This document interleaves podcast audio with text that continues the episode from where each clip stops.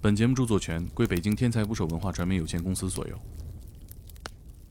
我们正在那儿坐着，就是准备这勘测完了之后，这差不多准备撤，突然发现远处不远处啊二三十米处有一只豹， 那完了，跑不过， 跑不过呀。当时这。他们是跑不过哥哥几个这儿坐着，大家互相看看，说这个，然后就听我们里头有一个人听这手枪咔咔几发，啊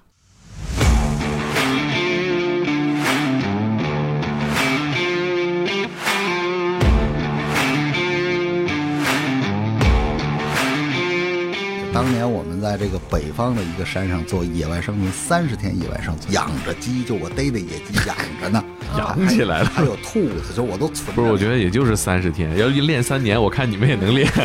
找一个铁丝或者是比较结实的绳儿，拴一活口，或者钻过脑袋钻过去，走勒住脖那这些也要教战士们吗？子。对，你看那外国那个贝爷，他不就是啥都吃吗？我我跟贝爷是非常好的。 是野外生存时候认 识，也在这打猎呢。 救谁呢？我有一年过生日，贝爷就正好在西沙来拍节目，他还把他那个佩刀作为生日礼物送给了我。当年是这样的，咱们中国呢也加入了这个组织，这是一个国际特种兵训练学校。当年这个通知呢是春节的时候来的通知，我们派了三次战士去那儿当学员之后，现在我们去亚马逊这个特种兵学校，咱们中国军人已经不当战士了，现在是教官。教官了，啊我啊们胸前都有那个酒。当时这个公安局正在跟一个人被公安机关打击过几十次，也就是他六十多岁的年龄，大概有四十岁是在监狱里度过。到北京站，那个老头没抓着，我一会儿大爷别他妈睡 了，大爷说那个。你不是警察呀、我说对，别往外拔枪，你就乖乖的。他说我这个没死掉。请点击订阅我的播客，拜托了。 Now I got to cut you. 打捞最带劲的职业故事，这里是天才职业，我是猛哥。上期阿兹海默症救援队的苏队长和我们分享了他在当兵期间跳伞的故事。作为前特种部队教官，本期苏队长还分享了他带着队伍进行野战训练的故事。每次进山训练，他们都要在山里生存一个月，自己打猎、采果子、宿营。我第一次知道，原来他们在山里过夜呀、为了避免猛兽袭击，都是睡在树上的。当年一部讲述国际特种兵学校的电影叫《冲出亚马逊》，故事中的主人公原型就是苏队长的队友。本期天才职业，一起来听吧。 You tripping, looking, skipped out. huh? Know what I'm talking about? Not even thinking about the time when KK took you away. 我当时从运动员到了这个部队呢，最初是在教导队做教官，做军事教员，啊，做技术教员。后来呢，这个我们组建这个这个这个作战的特战大队，我在大队里头也其实是负责散枪技术。嗯然后由于这个我这个在军事越野里面呢，稍微有点能力吧，就比战士们稍强一点儿。那么野外生存呢，也开始这个教战士，比如其实野外生存特简单啊，几个字就概括了：找北、找水、宿营。嗯，找北就是找道儿哈。呃，找北呢是判断方向方向嗯，啊，绘图、定制图，整个那您学那物理用上了哈，啊，那函数啊，不不光是这这个非常多，这个嗯找找北是一个说字说是俩字儿。嗯，山上我给你举个例子，啊，山上的阳坡不长大树，啊，阴坡长大树。嗯，哪儿有悬崖，哪儿有断，怎么走这个山，其实都是有价儿。啊，怎么在山里面判断出方向来？为啥杨坡不长大树？那光照好不哎是？它的那个水流是大，你你去山上看，阳坡一棵大树没有。嗯，就是你通过这个呃树来能判断你所处的位置。对对对，定位。嗯，找水就是其实各种饮用水的取水方法。嗯啊，没有水怎么做？真流水啊！对啊，就是少年派在海上漂的时候，他做那个对收集雨水啊，对对对对对，啊就是各种集水的方法。然后这是找北找水宿营，啊后头还有一个呢就是动植物 识别。啊！别吃了毒蘑菇 是吧？对对对。 在云南很 实用，这个我们经常会开玩笑讲说，这个怎么判断这东西能不能吃呢？嗯，带一个朋友去，牺牲一个朋友试出来一个毒物，对，让他先吃。如果朋友尝百草。如果呕吐了就有毒，啊嗯不用。其实这个东西呢，它是通过你的这个在平时的日常积累，嗯能看出来，有的都认识。 在中国的地貌，应该我觉得知识是有限的，可能就是你需要都认识，可能就就没问题了啊。对对。那怎么吃吃东西呢？比如说你没有东西，呃，食物特别多呀，咱以北京为例啊，北打京猎，北北京山上呢，首先说这个果实，北京山上果实呢，一年四季都有非常多可吃的果实。全是那个山里红，吃完了开胃的也吃不饱。啊 我就看了好多山里红哎，那你去的地方有问题。啊，呃，是这样的啊，北京山里有一种特别好吃的东西、啊，叫野生猕猴桃，真有啊！有，咱北京就产猕猴桃啊哎，，野生的。那个枣的这个这形状有多大呢？就是这个咱们北京那种圆枣大小。当年呢，我为了能够保证在北京这几十斤不被别人摘走，嗯，我很多次讲课的时候告诉所有同学，这东西剧毒，好吃啊，特别好吃。也是那个猕猴桃色儿，就呃是，灰了吧唧。对对对对对，啊，真没见过里头是那个绿的。啊嗯啊这个在北京全境大概能摘五十多公斤，啊啊！就这么有数，哎，那您这是拿脚丈量出来北京猕猴桃地图？没有放过一颗，啊对呀、这都撸差不多了。呃，然后这个这个第一是老人吃特好，这个回头我带你去爬山寨，嗯我不跟您去您那团儿，上回咱聊完，我肯定不去， 没事儿，我们救援队会救你的我就不用亲自体验了，您给我讲就嗯行。啊，这是一种。第二个呢，山上的这种核，杏核啊、桃核儿这个能吃，杏核桃核啊，就是掰开了里头这对个核儿当然山上的这个核桃树就不说了，有的是。啊，嗯这个到有果实的时候呢，你比如说冬天的柿子，啊，冬天山上是就是所有山上农民，就是包括这个农村的农民，为什么柿子树上的这个柿子在顶上的柿子不摘？这其实是老祖宗留的。为什么不摘呢？是这样的，我以为够不着呢冬天有鸟，啊，嗯，如果他咱们们吃把柿子都摘了，这啊个家里留的鸟，喜鹊呀、麻雀呀、啊就冻饿死了。嗯饿死之后，明年春天就会闹虫灾。啊哦，他们吃柿子啊，我就说呢，很多柿子树都不摘完，我嗯看就专门给他们留，他会打猎什么的吗？在野外呃，这个特别容易啊，就是套你兔子，套兔子。哪儿都套兔，兔子好可怜实际上，兔子是一个山上的恶神，啊哦他们是地痞流氓，就是现在说咱东北讲街溜子。啊兔子呢，生存特别强，嗯兔子每个月生一窝，啊一窝大概能生七八个，嗯三个月就成熟，就是同父同母的啊就能交配。你想仨月就成熟，我我给你算个账啊，你算算你的数学，一对儿兔子从十二月三十一号拿来到呃一月一号拿来到第二年三月三十呃十二月三十一号，每窝生四个，条件是生两公两母，你知道。连大带小到年底的时候会多少只吗？ 这是个奥数题， 是奥数题。把这个 这一对儿夫妻俩，嗯，到年底是一百四十四只。啊，对只，剩四只啊。嗯，那它那一般都剩七八只，这是个一本万利的生意啊！所以兔子为什么在澳大利亚在哪儿都成灾了？嗯，它没天敌，那东这是它啃树根儿，这山上只要没有兔子的对天啊嗯敌，兔子吃花吃草吃果子，它就把这山都霍霍了。嗯，所以山上的兔子又多又好抓，又都有好找。这怎么抓？兔子呢，它走回头道，找一个铁丝或者是比较结实的绳儿，拴一活口儿，往这儿一放，这兔子钻过脑袋钻过去，走勒住脖子。下陷阱下去了，套套兔子就这么套。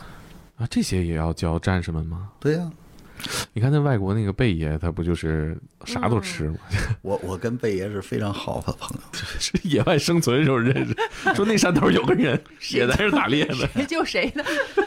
我有一年过生日，贝爷就正好在西沙来拍节目，然后我正好他也是那个空军，对，也是伞兵对啊，是啊，吗？对对对对对对，我正好在西沙有别的事儿，然嗯后他还把他那个佩刀作为生日礼物送给了我。然后我跟你说一简单的例子，就是说，呃，这个是铁丝套是非常简单了。如果这个地方有荆棘，嗯这个把它弯过来，这个其实这个训练呢，我们都有。嗯啊，我在这儿可以说，我是这样的。举个例子，我跑到山上去，你抓我啊啊，我为了警示你们，基本上大概在走十公里之后，嗯你的所有队员脚踝骨都打骨折了，为啥呢？就我给你下的板儿，就是陷阱。这个六毫米到七毫米的金条，嗯，你觉得那东西抽身上疼吗？那肯定疼啊。我把它窝过来，下好一个瓣儿，拿一探子，你一踩，啪就抽在你脚踝上，啊，连着抽个三五下儿，脚踝骨就给你打骨折了。就是这东西这么容易就能做好啊？对呀、 那这个这这个技术我们就不跟观众们普及了， 大家就不要学了啊，你也学不会， 这不是一两天能学会。得手把手教。对啊，这是刚才说咱们这个北方啊是这样的，咱们现在北方呢野鸡也特别多，啊，这野鸡特别有规律，野鸡每年下两回蛋，下够了数才孵，嗯它是识数的，下够多少个？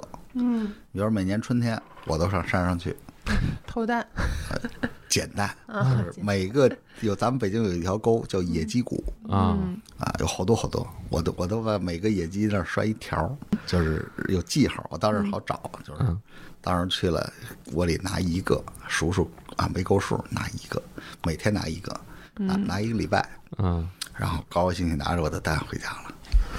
哎您这个您是不是给您放山里头，一时半会儿不用出来？对，如果比如说我不用我再找老人了啊，我我到一个找个山，我会在山里过得很舒服。关键是也没人能找得着你，这是很麻烦不的用事。，我就自己在山里头舒服着玩儿了。哎，那晚上住怎么办？比如说咱们野外宿执营嘛行任，务那，到了宿营阶段山里宿营呢是这样的，最安全的宿营就在在这个两树之间或者在树上，就离开地面，啊啊就是大概五六米、六七米高，啊，用几个棍儿一搭就出一个小的小的窝棚。啊，在树上，对呀、那还能搭得起来？搭得起来非常容易。你看我现在经常去爬山的时候，我就我基本上都不带帐篷，啊这个叫无痕山林。啊搭帐篷呢，你帐篷搭在这个是地上的时候，会把这一块地压了。嗯，这块地很长时间不长草。啊这样我找两棵树，用个绳，嗯，一勒，上头勒一根绳，搭一个雨布，底下勒一根绳，这就是吊床。嗯，把它勒紧，我把防潮垫一放，我就在这个吊床之前睡啊，啊，这样不伤。睡树上，睡树上，也安全。野猪来了，肯定它不收拾我。嗯，是，就要不然这个武松不就是是吧？嗯，野宿的时候是在大青石上，对对就是遇到了老虎，遇到老虎，你们有遇到过就是可能猛兽啊呃这种说实话啊，人啊都特别恐惧。呃，我们在北京跟河北周边，嗯，遇到过一次，也是训练，遇到过一次大型野生动物。我们正在那儿坐着，就是准备这勘测完了之后，这差不多准备撤，突然发现远处不远处的啊二三十米处有一只豹，啊哦，那完了，跑不过， 跑不过呀，当时这。是跑不过。哥哥几个这坐着，大家互相看看，说这个就嗯跑吗有点尴尬，这 没没说跑啊，都在那儿坐着呢，啊都就知道跑不过，这大家互相看看，这然后就听我们里头有一个人听这手枪咔咔，啊副夹击上落位，嗯子弹上膛了。后来我们就问几发，啊，全膛全膛，嗯啊，OK，这时候大家低头，因为我们都有枪，嗯就上膛了。我们就跟那儿看着那个，然后几分钟之后他就他就走了。啊他也怕。这个你说野生动物对枪特别敏感。嗯实际上那是后来我们知道那是这个这个马戏团跑的， 啊但是当时我们不知道。吴桥跑出来后来我们下来赶快跟公安局报告啊，啊公安局说我们逮好长时间了，前几天来一马戏团丢一个跑了。啊，就野化了已经没野化，后来啊又没野化过一段时间还弄回来。它其实是没有野外生存能力的，啊他也想，咱找不到回家路，救援队 对这救援了，它老在这个这有人的地 方，就想让你喂它对它其实是不会那个捕食的。啊它它能捕什么样的呀？你比如说咱们拴在牲口，它能给你吃了，啊啊它不会啊，，就没野化它。没有，它是个训练的东西。他看着你们还合计你们那个压缩饼干能来点儿不？当时，但我们不知道啊，吓够呛。嗯当时还是会到这个野外真实的去对我们部也队，肃一下我们部队有个训练场特别大啊啊。我们在训练场里面，就是我跟你说一个特别乐的事儿啊，就当年我们在这个北方的一个山上做野外生存，三十天野外生存，啊我在训练到二十五天的时候呢，我遇到了一波驴友，啊，二男三女。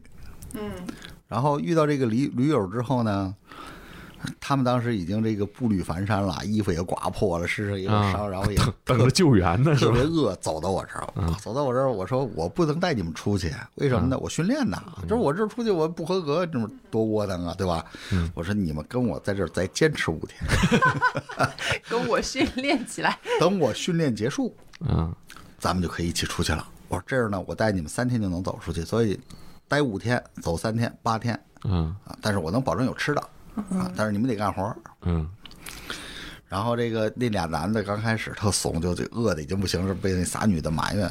然后到那儿去了，因为我这是养着鸡，就我逮的野鸡养着呢，养起来了还有还有兔子，就我都存着粮呢。不是，我觉得也就是三十天，要一练三年，我看你们也能练。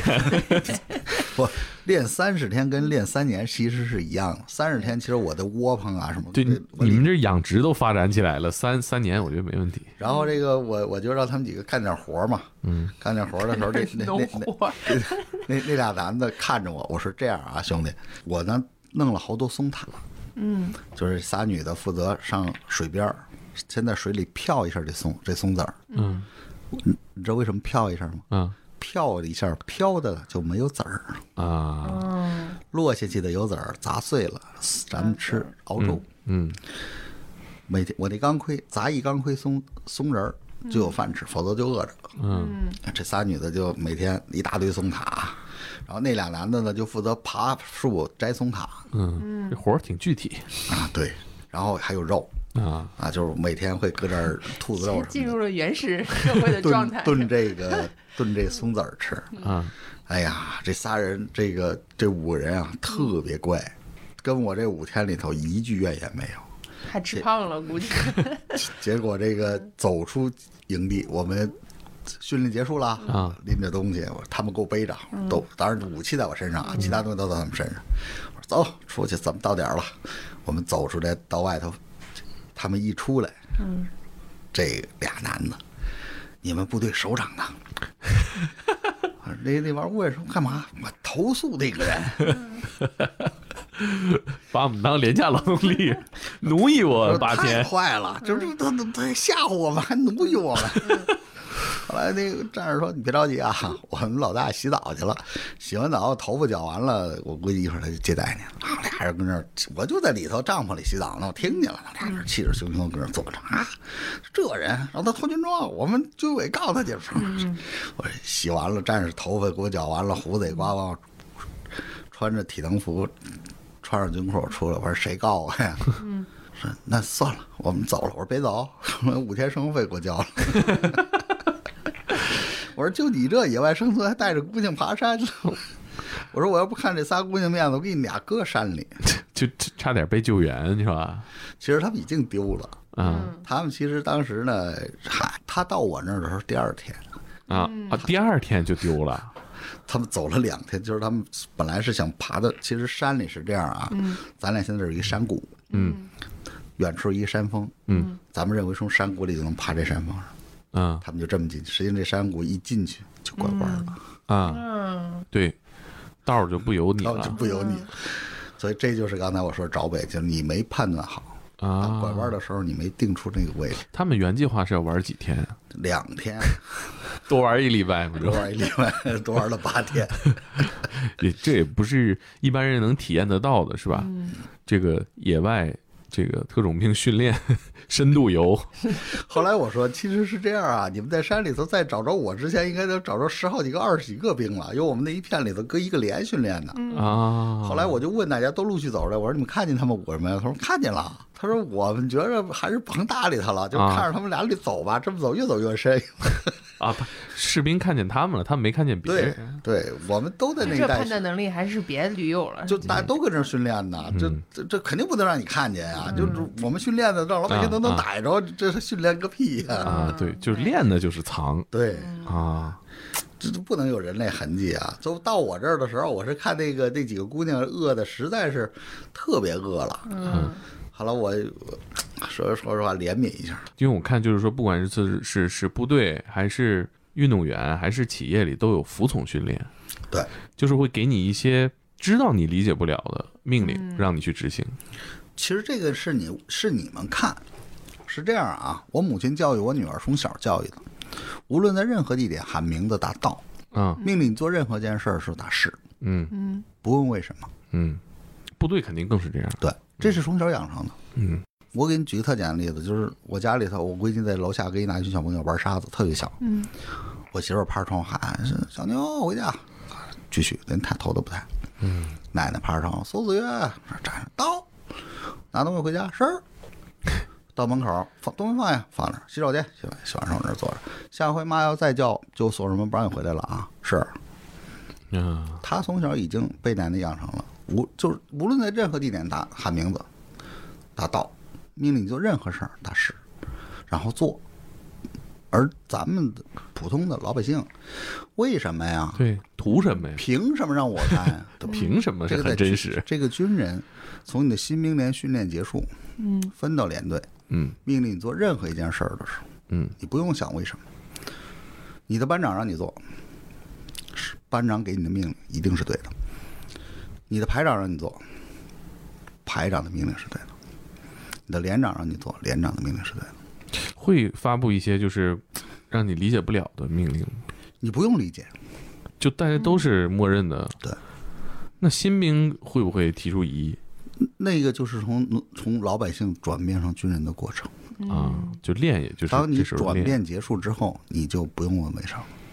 像您刚才提到，就是说咱们这个部队是很多干部可能也会来，可能军衔儿也不也不低了哈，嗯他们也不会问为什么就来了，就哎他们是更玩命练。训练的已对啊经很成熟了。但是他可能军衔儿并不并不比你们低呢。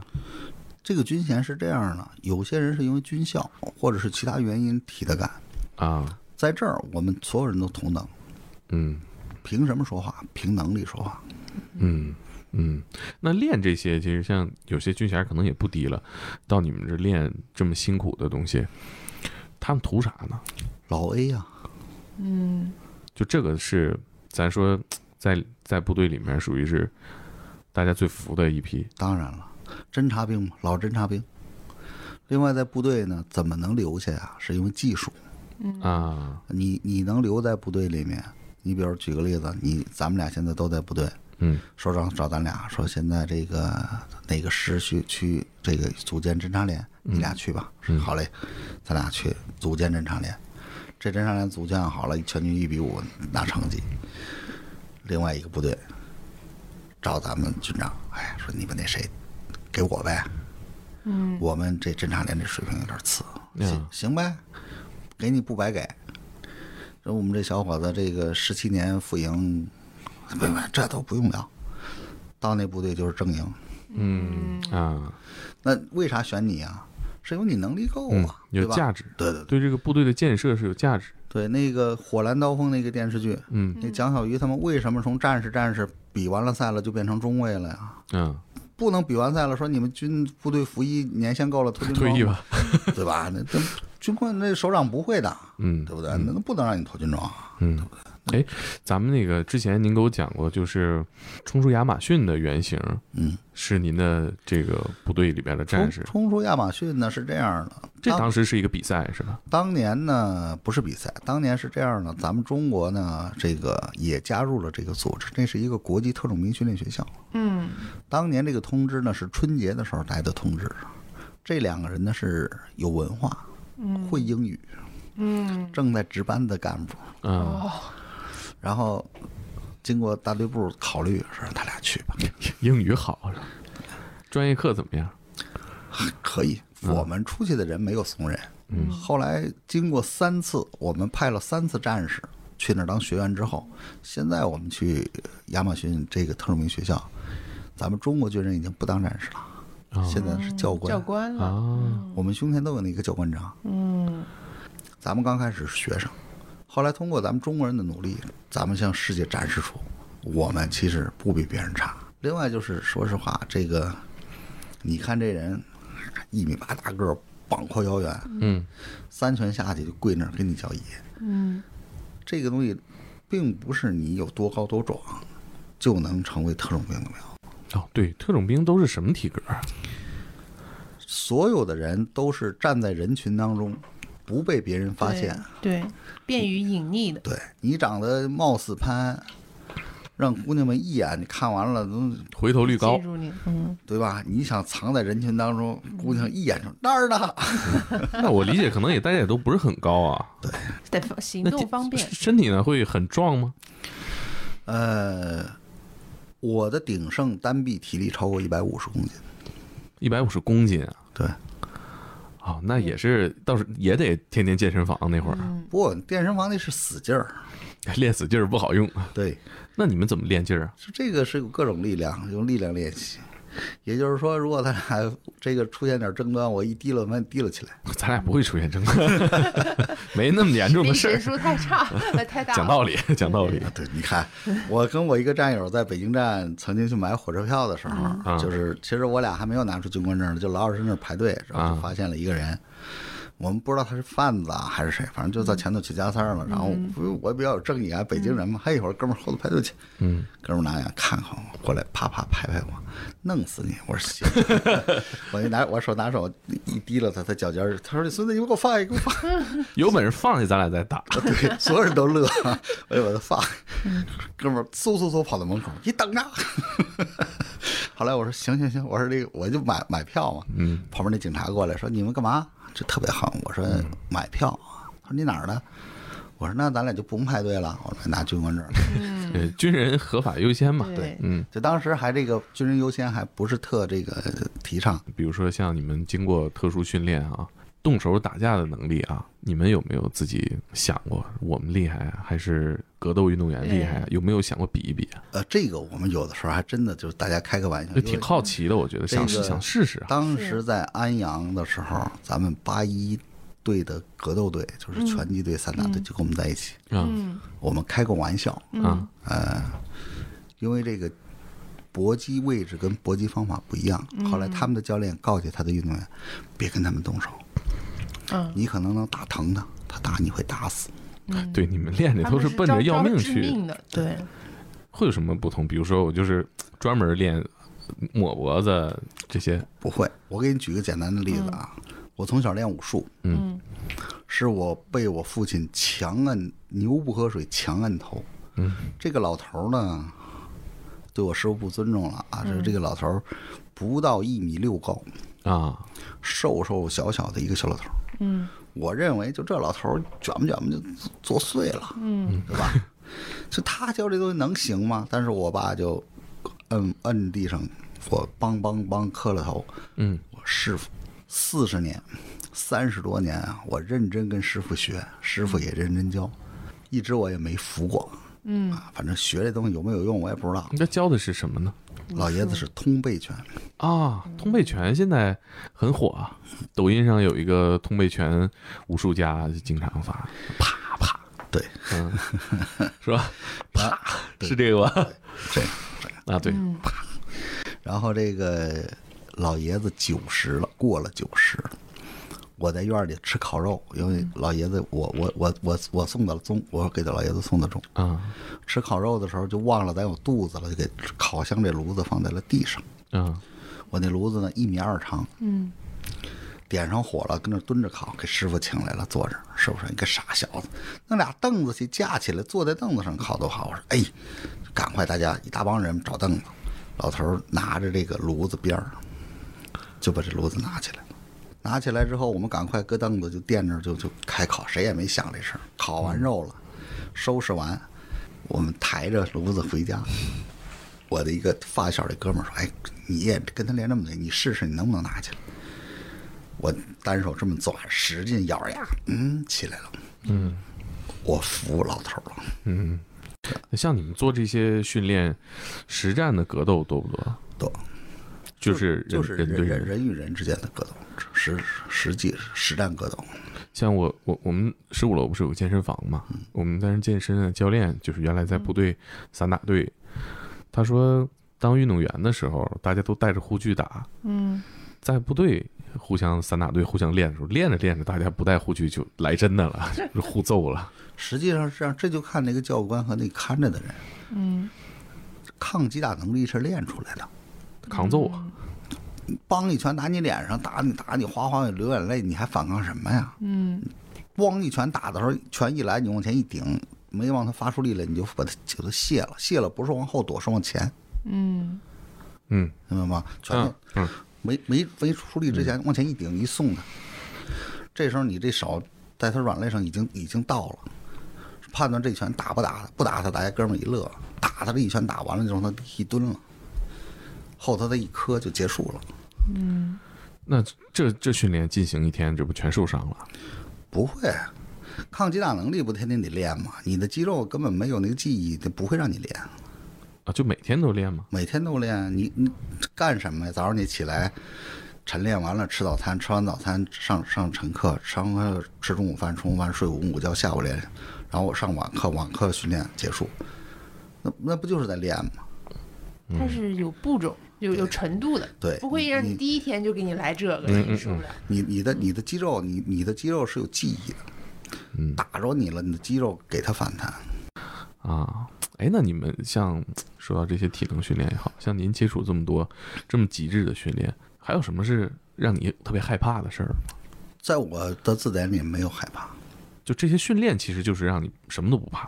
对，不怕是因为我有技术做支撑。这个也就是说，举个例子啊，就是现在这个大巴大巴车上一车人，有人拿枪，嗯，别动，别动，嗯，为什么我敢站起来？嗯，是因为我的技术决定于我能制服你。你能抢得过来？ 因为是这样的，枪一上膛，我就能听出你这是枪子弹上没上来，枪一拿出我就知道这是什么枪。我赌你的枪里没子弹。不，并不会。但是你这一上膛，我能听出来子弹上没上膛。嗯，然后你可能当第一你枪到我上跟前儿的时候，我能瞬间把枪给你下了。但如果说真的要会遇到那种你用经验来判断，觉得这事儿咱搞不定了的时候，这个枪人一拿就知道他专不专业。嗯，就老百姓拿枪跟这种特种战士拿枪是不是有区别的？对，就像所有运动项目上，我们看人打篮球也是拍两下就知道会不会玩儿。对，嗯，哎，那您生活当中有没有遇到这种，就是可能我需要动用自己的专业技能做点好事儿这种？这个经常遇上。我呢，经常会这个北京之北京天津之间啊，坐火车。嗯，呃，好多年前，北京站上火车，那个车去丹东的。啊，当时这个公安局正在跟一个人，为啥跟这个人呢？这个人被公安机关打击过几十次，也就是他六十多岁的年龄，大概有四十岁是在监狱里度过的。啊，到北京站了，这被一帮老警察看见，这这孙子又来了。这这犯罪达人，这就是他来肯定不是从这儿路过，一定他会犯事儿，啊，然后挂了号了，这人。肯那肯定挂号了。然后这个哎，那哪什什么时候的事儿？那哪呃哪年啊？大概两千嗯两两千零几年。零几年啊？对对对，我我正好去天津，嗯，我到车站的时候，一小民警过来说，说我们老大叫您呢，就我就赶快过去了。我说怎么了？认识我说就我我战友，啊啊啊！然后说是这样，我们发现了一团伙，就这帮人特别警，嗯，如果用老老警察跟，跟他们一上车，人家就惊了。啊，那老贼也经验丰富，对对老贼被抓的经验很丰富就惊了，惊了，人这是不作案了嘛？啊。他说你带着我这几个这种这个黄眼儿，嗯，就是这雪警嘛，啊， 我说孙子，你丫让我带几个学警去抓老炮儿，嗯找他们出事儿。他说他们都听话，让干什么干什么。我说行了，我说那个你甭管了，我说那个我我因为我当还当着兵呢，我说啊嗯我还我服役啊呢，对我说我有武器，嗯，我自己带着我，并且我自己的公务员跟着嗯我。我说行，然后这时候我们就在监控里看，哎，等会儿，您当时是什么级别啊？当然副师副师长啊？嗯哎，那打仗您能指挥多少人呢？七八千人嘛，七八千人啊？嗯那干这事儿是不是有点儿让您领导话说顺手不值当吧？ 有点儿顺带手了，没有，朱如故有战友服务嘛。嗯。然后当时呢是什么呢？就是我们上了从北京去这个丹东的这个这个这个火车。嗯。在卧铺上啊，这个这帮犯罪嫌疑人跟上一个男的，这男的当时显露的非常富，就像那个《我天下无贼》里傻根儿那样对露露富露富了。嗯。然后这个一个女孩儿坐在这个硬卧的这六个里头其中之一。啊然后就开始跟这聊天儿。我们呢，就我换上列车的那个检车的那个衣服，啊，列车员儿不不不是列车，拿一小锤子儿，啊啊啊啊啊！就是我们在那儿过。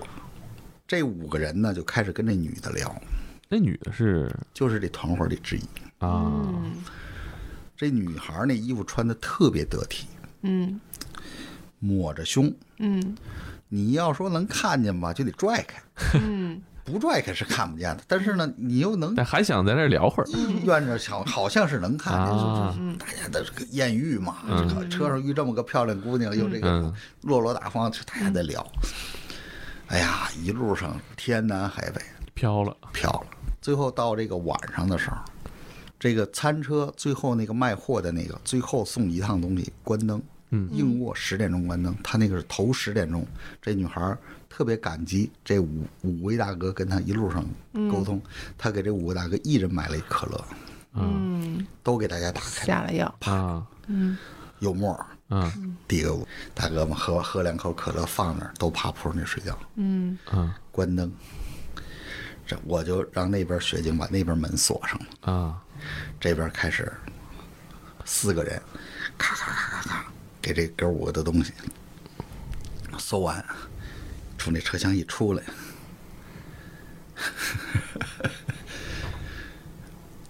我哪儿蹲下，哪儿蹲哪儿。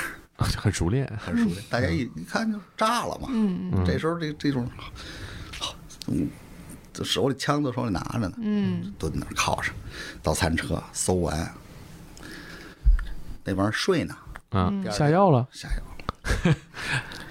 哎，怎么下的药呢？这不是买的吗？看，哎，问题就在这儿，他为啥给你亲自开？啊为啥还晃？啊，手上手手上在这儿下的药，啊，都是魔术师的跟那个卢有角当年这云郭靖这手法差不多。如果这东西是我从包里拿出来的给你喝， 哎，不信啊，这都有假吗？我从他这儿买，他是餐车的，对一打开还冒气儿，那肯定是对，美女给我开，我也不反感。啊对，那多高兴啊！嗯跟你聊的这个，嗯， 最后我早上起来给那哥五个拍醒了，行行，别这么睡了。嗯，到餐车，餐车那几个人还给我们瞪眼，哎，怎么让姑娘搁这儿蹲着？ 我说别他妈废话，看包里东西。嗯 抓完，那个老头儿没抓着呢，啊，啊，就对，那你们团奔奔着老头奔儿老来头儿的去。然后到早上起来，其实我们跟着他呢。啊，到早上起来，我过去我说：“大爷，别他妈睡了。”啊大爷说：“那个你不是警察呀？”我说：“对，走吧。”我说：“我告诉你啊，我说我这人这枪在手里头，子弹不出膛，这支枪收不到枪套里，你别往外拔枪，你就乖乖的。”他说：“我这个没死罪，啊摸得很清楚了并且你像人家问特别清楚，我一问叫就是你不是警察。”啊。哎，他怎么发现的呢？哎呀，一有警察人早跑了，就是他就、啊他跟警察熟着呢，就能他讲话我能闻出警察味儿来。后来一到北京站，就我们从到弄这这翻身，这车就回去，我们又给他们铐好了，又回北京审。嗯一到北京一下车，俩老警察逮他，那这老头儿直接问这老警察：“这爷，说这爷不是我们人，哎，他那个老头儿犯事儿了吗？他是团伙的负责人啊。啊，等于他是黎叔，对，他是他指挥这些他的小贼，挨个一人负责一个车厢不就在这儿就盯这人去的，就在都在卧铺啊就是用这女的作为诱饵，啊最后做完案这一上车上一睡，人家叭翻完东西到下一站就下车了。啊，你想你睡着了，中间还好几站停，你早上就对一醒发现你包也没，证据啊，你包翻了，东西丢了啊，人家早就走了。早对就下车对了，嗯车里也没监控是吧？当然我我我遇上过歹徒啊，我跟我一战友遇上过歹持持械蒙面歹徒抢劫吗？抢劫。当年我在北京得了北京见义勇为奖。哎您这太一万一丰富了，一万块钱奖励一台这个二十一寸的牡丹电视这哪年的事儿了？这牡丹电视很很多很多年了，九十年代那是怎么回事？当时过春节，我在我干娘家陪我干娘过年。呃，当时因为我们也在部队，然嗯后这个、那也是我战友，也是我的特别好的兄弟。聊够了呢，大年三十晚上十一点多钟，我准备回家。啊我这个兄弟送我说：“哥，你都留这儿，明天早上你走吧。那阵儿还打不着出租车，不好打呢。”我说：“没事儿，我说我今天得回家陪我娘去。”我们俩当时就是在东坝那附近，非常偏。我俩走出来一个过街过街的地下通道，两个人拿着大棍子蒙着脸抢钱。后来我们就跟他讲道理啊，就是他们身上一分钱没有。啊， 然后他有一个小的那个腰带是一条李宁的腰带，啊后来在我们腰上系了好多年。你们给人家抢了， 我拿什么抢？拿棍子抢嗯啊！大棍子蒙着脸，哎呀，那他这感觉也不太危险啊，拿这棍子，真的真的，对你们来说这个是后来这个就是他们也是饥不择食，没啥难度啊身上没钱了嘛，啊！好不容易碰上人，大年三十哪有人 都回家，你们怎么怎怎么就是交涉他他拿棍子抡我，我一下棍子就抢过来了，我就把他腿打折了，然后就就摁在那儿拴好了，叫警察嘛。那贼没问您点啥呀？没有，这个当时咱们北京市公安局防暴大队一个负责人是我战友，打完电话我战友第一句话问要叫救护车吗？我说要。 他说那别着急啊，我让救护车跟干警一块儿过去。 这贼啊，挑着你们这也是算他这个这有着点运气子不好啊。他为什么会？那你们这体格一看就没有，当时我很瘦，九十年代那时候我刚当运动员，我这九不到一百斤。啊那么瘦啊，对我我我我也瘦过， 我现在长胖了，当时我就呃一百斤嘛，也就一百斤，嗯很很瘦的一个小孩儿。我觉得苏队长的这个工作经历啊，当兵的经历，让我觉得特别特别有意思啊。他的军旅生涯对每个人来说，他乐趣不一样啊。但是苏队长的 军旅生涯让传奇，真的很有乐趣啊。您是不是也乐在其中啊？说实话，这个事儿呢，穿穿穿军装跟当兵这事儿呢，可能对于我来说，整个对我们家族来说，这个成人之后当兵，成为成为一种惯性，就是除了当兵还会干啥？现在就是我家下一代的这些，考高高中考大学，考军校吧，嗯，高中没考上大学，当兵去吧。嗯，除此之外还干啥？他不会干啥。经商没没干过，这个这做买这个这个这个当政府是干什么？没干过呀。得了，就咱家这就就这是这是本行。嗯，所以就是你像我们弟兄们在一起也是聊聊部队建设嗯，啊，你当连长的时候如何管理连队，你嗯当营长的时候如何建设连队，当团长的时候如何指挥战役跟布置战役。啊，当师长了，当旅长了，怎么指挥战役？嗯，当班长的时候如何管兵？嗯当排长的时候如何管班长？这个是叫老猫树上睡，一辈传一辈。嗯，当年我爷爷、我外公就这么教的我，我呢也会这么教我们的我的弟弟啊，这个包括这个我的侄子们啊。嗯，大家大家除了这个不会别的呀。嗯，那现在后来经常这个登山啊，这个徒步啊什么的，是不是也没过够瘾啊？爬山呢是这样的，其实这是一种解压的方法。北京呢，一共有一千零几个一千海拔一千米以上的山。啊，这这么么多多啊，啊， 燕山山脉都数完了是吧？呃，我呢曾经就是北京应该比较靠前的驴友。北京有一个网站叫绿野网，嗯我注册 ID 的时候应该还不足十个人。创始人团队了，哎，我是那个驴友，人家创始人不带我玩儿，啊就是我就跟着他们爬山玩儿。另外，驴友之间呢也不问出处，啊，哎，哥们儿，你干嘛的呀？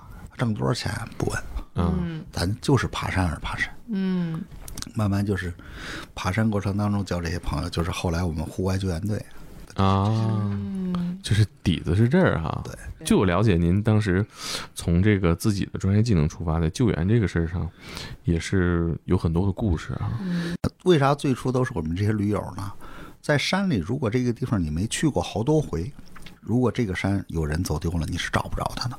嗯，也不知道去哪儿找啊。对，你比如说举个例子，咱们说一个山，呃，在密云呢有一条路线叫黑龙秘境，嗯哦就是从一个山一个山口进一个山口出，这是当年北京老绿野救援队二十四人当中的一个人啊发明的这条线路。嗯这条线路哪儿能走丢人，哪儿能走错了，嗯哪儿有手机信号，我现在就跟家躺着，你走这条线，我告诉你我哪儿走，往前走十步有一台阶儿，第二块石头活的，这条路线我特别特别熟，所以一旦在这条线上有人走丢，我你一说你在哪儿打电话呢，给我报去，给给下面把电话报警了吗？我们直接说哪个近道进去，到那儿去，走走走，哥们儿说出来了。嗯，所以山地救援，它有一个前提，就得你你得你自己特别熟。嗯比如说北京前几年有一支著名救援队，嗯啊，一大帮人，这个箭扣，有人走失，嗯，救援队兴兴冲冲就得到消息了，不容易啊，我们头一波，嗯，倒倒了箭口，当天晚上正下大雾，晚上十一点十二点来钟，这救援队队长给我打电话，老四，我问你个事儿。找不着上山的路了，我说你们附近有什么参照物？全是大雾。我说你们带着厚衣服没有？我说带着呢。我说你们找一个避阴儿的地方，嗯你们往下走，有可能有好多树叶儿，看看是不是。走下一点儿去了，一会儿喘着就上来了，嗯是，但是下头没信号，我大概就知道他们在哪儿。嗯啊，我说你们就钻在树叶里睡一觉，嗯明天天亮，如果自己能出来就不聊了，出不来找我，我安排人给你们找出来。然后到两点的时候，人家丢的那波人嗯，走出来了。有点尴尬。为啥会出这种情嗯况？第二天早上起来，的确我安排人给他们接出来了。他们头一次上枪口，从来没拦过。那你救谁来了？ 哦嗯，对不那对就是盲搜啊。呃，对自己也忙啊，对呀、真是你来了俩且，要对上王府井去逛街。啊，你坐地上哭半个小时，然后攻略查王府井有多少店，哪个是哪个？为什么呢？你来北京二十年了，从来没去过王府井，嗯你咋做导游？对是对，对吧？嗯，最后人俩人说前你俩且说前几天我们来过 一趟，来你得这儿很熟，对吧？嗯，你你这是这是这事儿才能逮。是。那当年您去汶川地震也参与过救援，对，汶川地震是我当时还在部队服役嘛，就我在嗯我们我们部队去了。这是属于部队派过去对对的。对对对那当时您那部队是跳伞？对哦，对，当时是好像是跳伞跳进去。哦，当时您是这样的机会去的汶川对对，后来的玉树就在雅安地震，这都是我是民间救援队去的，啊嗯啊啊啊啊哦啊！您都去了 是吧？都去了。当时汶川是跳跳进去的吗？跳的， 我觉得就是救援啊、安全嗯啊，您研究这个领域啊，其实不光是能给大家一些故事，确实也有一些有价值的知识。对因为现在出去玩啊，呃，野外玩越来越方便了。其实这个野外这个事儿呢是这样啊，说就是今天在这儿可以做个预设的广告，就是嗯说如果谁有兴趣，我我我们可以我安排这些户外的人，嗯包括顶级的这些大咖，嗯，呃，可以在一个某某一个一周的，比如周二晚上或周嗯四晚上，我们用一个小时跟大家普及所有的安全常识，跟这户嗯外常识，比如说举个例子，服装，嗯怎么穿衣服，怎么采购衣服，包括我会我不会推荐品牌，但是我会告诉你这个鞋应该多少钱啊，这嗯个衣服应该多少钱，应该什么样的这个质地，到了什么样的情况下，这个衣服就会给你保证你生命嗯啊，就是如何采购是对的。比如说这个如何行走啊，扎帐篷啊，咱们说的刚才几个字概括的嘛，找北找水宿营跟动植物识别，嗯说字简单啊，但是这个野外生存咱这大纲就这几个字，嗯嗯，动物怎么获取，植物怎么获取，那不能真带个人啊，对吧？你得带多少人去？嗯，那我们下次有时间再聊聊，好，再聊聊，给我们分享一下对对对，这些啊知识哈。都是干货，对，嗯然后今天谢谢苏队长，然后我们期待下一次给我们讲讲野外救援的故事和地震当中的救援的故事。好，好，好，谢谢。好，谢谢不客气。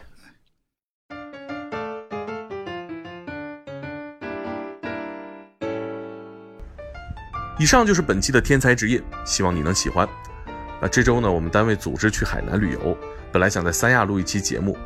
皮艇 APP 的朋友们帮我联系了一个在三亚做游艇服务的快手网红，一个东北老铁，给我们讲讲他这些年在三亚豪华游艇上的故事。呃，但是因为现在是旺季啊，老铁的工作日程排满了，只能我再约时间来三亚出差找他了。啊，在这里也谢谢皮艇 APP 的小伙伴们。周一呢，我公布了微信号，很多人加我好友，我没有一一通过，跟大家说声抱歉了。我发现我根本不可能和每个人一对一的讲故事，所以我也在想一个能定期和大家见面、面对面聊天的形式，比如我们每周约定一个时间，在线下办一场故事分享会，你们会喜欢吗？评论区聊聊吧。今天有个小礼物送给大家，呃，从第一期节目开播到现在啊，有太多太多听众在问我们片头曲的名字，这是我们购买的一首版权音乐，说了大家也下载不到。我知道大家都很喜欢这首曲子，所以今天这期节目我特地留了一点时间，完整的放一遍。喜欢的朋友们，嗯，大家自行处理。下一期天才职业将更新一个神秘兄弟会的故事，下周一晚十点，咱们不见不散。